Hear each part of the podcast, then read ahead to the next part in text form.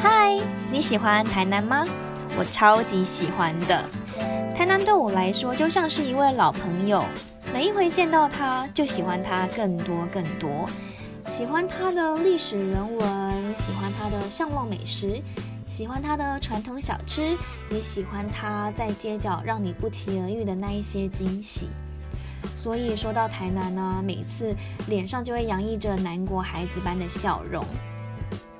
那最近一次是带着姐妹用盲旅的方式带她来会会台南这个老朋友。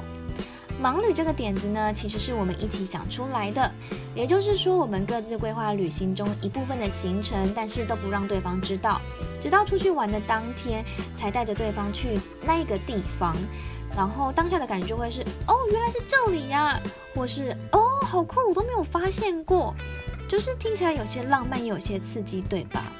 没错，我们就是这样经历完毕之后，都觉得这样的一个旅游经验非常的棒，所以也是蛮推荐给大家规划下次旅行的时候，可以当做一个新的选择，增加你们的旅行小乐趣。因为你永远不知道对方会带你去哪里，那就是带着一个好像探索奥妙、有些神秘，然后又有些期待的心情，让对方去揭晓他所为你准备的一个旅行饗宴。我觉得这非常的棒。那今天节目中想跟大家介绍的，就是在我们盲旅的最后一天早晨，我带着姐妹去的一间位在台南中西区的老屋有机美食——小北家灶咖。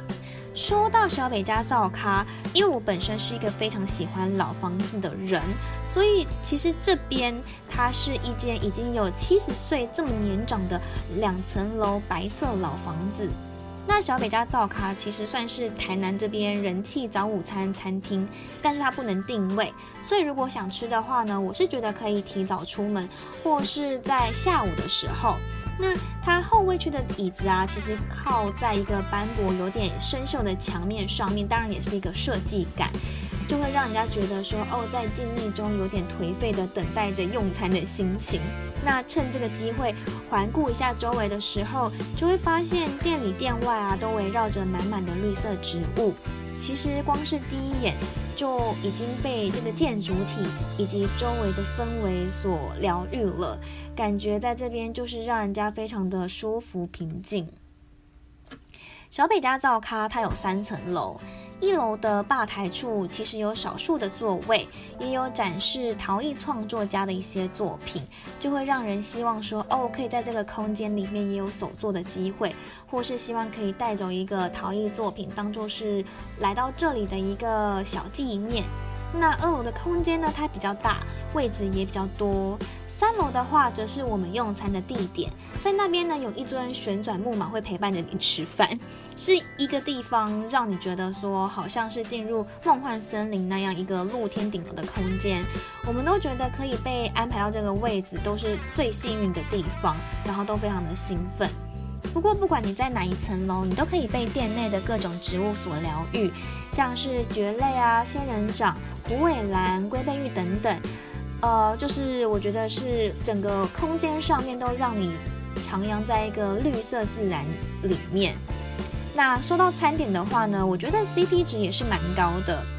那老板因为他在餐点的设计上面都有考量到呃均衡营养的摄取，所以在饮食上面你会觉得说吃得很健康，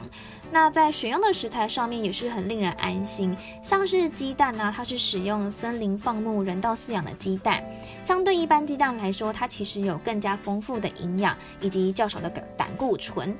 鸡肉部分则是选用卜蜂的鸡腿肉，再搭配他们自制的一些特殊酱料啊，经过好几个小时的炭烤而成的腿肉，其实尝起来也是蛮鲜嫩的。那在招牌的部分是咖喱。里头的猪肉其实来自于台南有名的水仙宫市场的温体猪，都是当天新鲜采买的，所以蛮限量的。想吃还是得碰碰运气哦。那沙拉的部分则是采用饭店等级的玉美贝比综合的沙拉，撒上淋上那个橄榄油，让你会觉得尝起来清爽不负担。你可能会问我说：“哎，你怎么知道这么详细？”那是因为其实店员他们在送餐的时候都会这样子的详细的告诉你餐点，让你完全是一个宾至如归，然后很尊荣的一个感受。饮品部分的话，我印象比较深刻的是，因为当时店内有季节限定的橘子西西里咖啡，它就是用现榨的橘子汁，然后调合成就是跟调合成咖啡。那那时候就会觉得说，不管是在呃餐点上面、饮品上面都是非常棒的一个享受。也在这边的话，可以让人家感受到时间真的慢了下来，尤其是当时的阳光洒落着。让你受到阳光的温暖，感受到好好吃饭的这件事情。第一眼你可能爱上的是小北家灶咖的一个外在，那第一口你会爱上它的内在。当然，我觉得最重要的是因为心境对了，人对了，一切都很对。吃了小北家灶咖的早餐，我想你应该跟我一样，会想再吃第二次，也会想让人住在小北家灶咖的民宿。希望可以就是感受到它这边的一个丰富的情感，而且它的周边离永乐市场、水仙宫市场、国华街美食这些，你来到来到台南都一定得品尝的呃道地小吃，其实走路都算是很近，